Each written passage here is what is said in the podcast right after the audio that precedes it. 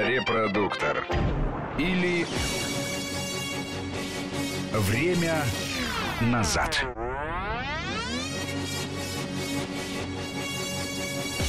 Здравствуйте, дорогие друзья, здравствуйте, те, кто лишь недавно к нам присоединился, к нашему разговору. У микрофона Александр Хабургаев, и вместе с архитектором Юрием Киприяновым мы сейчас отмотали время назад. А мы исследуем жилье социалистическое предвоенной эпохи 30-х годов. Вот те самые вожделенные сталинские э, дома, э, где до сих пор, по-моему, так прекрасно жить, потому что очень классная планировка, не так ли, Юрий? Вот эти большие комнаты, огромные окна, да, э, согласен. звукоизоляция в стенах прекрасная. Согласен, многое было в них хорошо. Ну, селили то туда партноменклатуру или э, простые труженики э, должны были получить орден Могли трудового и красного простые знамени? труженики. У нас же рабочий класс был самым главным в то время. Ну, Поэтому могли и простые труженики получить, но они заселялись покомнатно. То, что То есть, стро- покомнатно? ну, строили, э, старались, э, э, ориентация была на то, чтобы строить квартиру и заселять посемейно. То есть на каждую по сто- семью по комнате ну, или такая как? была потребность в жилье, что приходилось э, квартиры, в которые э, предполагалось посемейно заселять, заселять в каждую комнату семью, Мгм.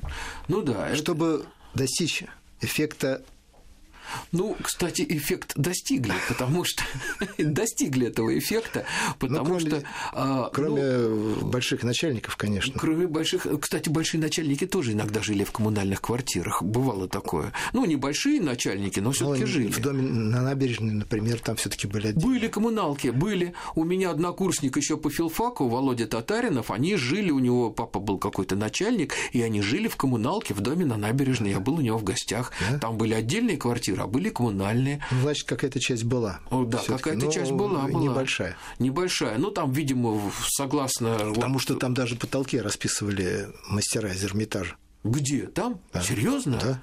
Там была роспись на Да, на я не заметил. Нет, я знаю, что Но вот в этих коммунальных, может быть, и не было.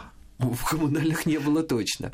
А рядом а, церковь, я не помню, как она называется, но мне рассказывал староста этой церкви, что когда строили дом на набережной, печально знаменитый благодаря роману Трифонова, то а, погост разорили весь, а все вот эти плиты могильные от погоста, они все пошли на облицовку подъезда. То есть он говорит, вот зайдите туда, я говорю, ну как же я за- и посмотрите, я говорю, ну как же я зайду, кто же меня туда пустит-то?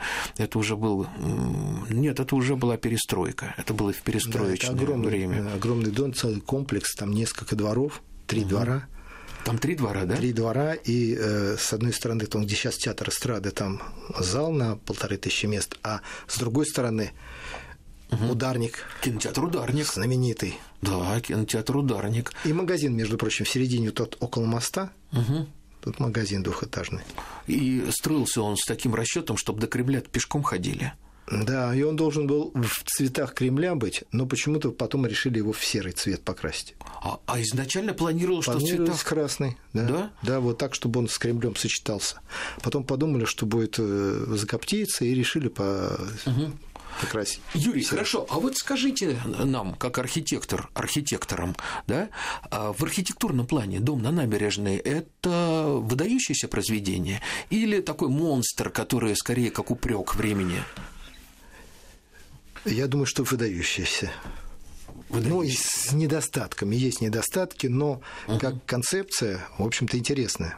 Мгм. Хотя там есть неудобные квартиры, потому что вот эти дворы, Но зато там же ведь есть, вот я когда мимо прохожу, я смотрю, там есть колоссальный балкон, который там ба- выходит на, балконах Москва-реку. Там даже делали, э, дети горки делали зимой и катались. На бал- балконе? Да, прямо на балконе. Да вы что? Да, вот в воспоминаниях жительницы, которая в детстве, вот так вот э, отец на делал горку прямо на балконе. Потому что там колоссальные бал- балконы. А мне отец рассказывал, вот до военные времена, он тогда был совсем мальчишкой, и поскольку мы жили-то недалеко, и он говорит, и можно было видеть такую картину, как в этот двор дома на набережной выходит человек там уровня маршала Советского Союза и хлопая подтяжками, там, Машка домой! И без всякой там охраны, без всего. То есть все было А достаточно подвале демократично. тир был там. Тир был в Ворошиловский, на Ворошиловского стрелка сдавали. Где, в подвале? Да, дома? в подвале этого дома, там два уровня. Два подвала. Ну, я надеюсь, никого там не расстреливали. Нет, там просто выводили э, на Лубянку угу. ну, через эти подвалы, чтобы не видно было, что он к подъезду там подъехали, кого-то из подъезда не выводили, а туда опускался лифт, и там то есть из дома на набережной да, там... можно было по подземельям да, пройти в Кремль, да? Чтоб, да? Да, чтобы не видно было, кого там выводят. Во как. Да, Ты... Никто ничего не, не видел. Это, То есть... это, это в фильмах только показывают, что вот черный воронок О, приехал, руки. заломали руки. На самом деле этого не было видно. Было культурно. То есть тихо, культурно вышли люди. Как, бы культурно. Да, вышли люди из подсобки под лифтом, да, а там были специальные предусмотрены даже помещения. На верхнем этаже для прослушивания телефонов была комната, о которой никто не знал. А и... помните, в, в трех мушкетерах у, у Дюма там целая глава есть о пользе печных труб, по-моему, да, называется, да? Есть такая, да? Когда Д'Артаньян, по-моему, там подслушал чей-то разговор. Атос, по-моему. А, Атос, Атос, Атос, да, Атос когда подслушал. Он отобрал. Да, да, да, да. Так там же, наверное, тоже закладывались какие-то. Да, закладывались, конечно, безусловно. Я знаю, что вот такой акустический эффект был использован. Я в... думаю, знал об этом только архитектор Иофан, который строил этот а, здание. И, и, да, но он же должен был потом дворец советов на ага. через реку там ну, должен да. был дворец Советов стоять. Здесь а, сейчас... Архитектор Иофан, когда строил, наверное, подходил к нему, а, кто там был, товарищ Егода, он да, дел, или давал Ежов. подписку, что он... А, да, и говорил, послушайте, товарищ Иофан, а как бы так сделать, чтобы мой сотрудник, который сидит на чердаке, э, мог отодвинуть заслоночку и послушать, что происходит в такой-то так квартире, было, да? На самом деле, наверное, да. так оно и было. Так оно и было. И вот интересный акустический эффект, мне рассказывали ваши коллеги-архитекторы, был достигнут по-моему, где-то вот в районе Рублевки э, был загородный такой э, комплекс, и там государь-император выходил на балкон, и э, там была одна дама, с которой у него были иногда встречи, и он, она знала, где надо встать в саду, Но и когда он играли, говорил, видимо. да, когда он говорил, то было слышно только там, что он говорит. То есть он говорит, дорогая, в полночь на заднем дворе. И Акустика вот... соответствующим образом была. Акустика, Сделано, да, предусмотрена да, таким соответствующим образом. То есть в эпоху интриг, дворцовых заговоров, наверное, архитекторы э, делали какие-то такие вот секретные Потайные закладки. лестницы, конечно, камины, которые отодвигались. То есть это все было, да? Было, конечно. Ну, может быть, не везде, но довольно часто. Но это были какие-то индивидуальные проекты, да? Конечно, никто же не должен знать об этом. Но потом же ведь у нас... Кроме хозяев. Кроме хозяев. Вот если мы сейчас говорим об архитектуре, ведь многие дома, вот как дом Юшкова, да, на Мясницкой, где сейчас э, училище живописи вояния зодчества, это вот академия, которую Глазунов да, возглавляет, да? Кстати, это Баженов строил. Да, так это же дом Юшкова. Юшков был, э, помимо того, что городской глава, он был выдающийся масон. Вот. Да, наверняка там тоже были какие-то тайные комнаты. Наверное. Наверняка. Вот. Наверное. Я думаю, что да. Были, да? Вот интересно, не знаете, Юрий, не было никаких трудов, такая Москва тайная или Петербург тайный? Я думаю, что есть такие труды, но просто я сейчас затрудняюсь сказать, кто и угу. когда их написал, но они есть. Да, и там еще надо правду от домыслов немножко отделить. Ну, домыслы, конечно же, там их даже больше, чем в реальности. Но, опять же, вот в этих старых сталинских домах, я помню, по друзьям, по приятелям, по знакомым, мне очень часто попадались на кухне холодильники. То есть там же были огромные толстые подоконники, и под подоконником на кухне был шкафчик, открываешь, а там были дырочки наружу. Да. То есть это планировалось уже. Да, конечно, безусловно, запроектировано было.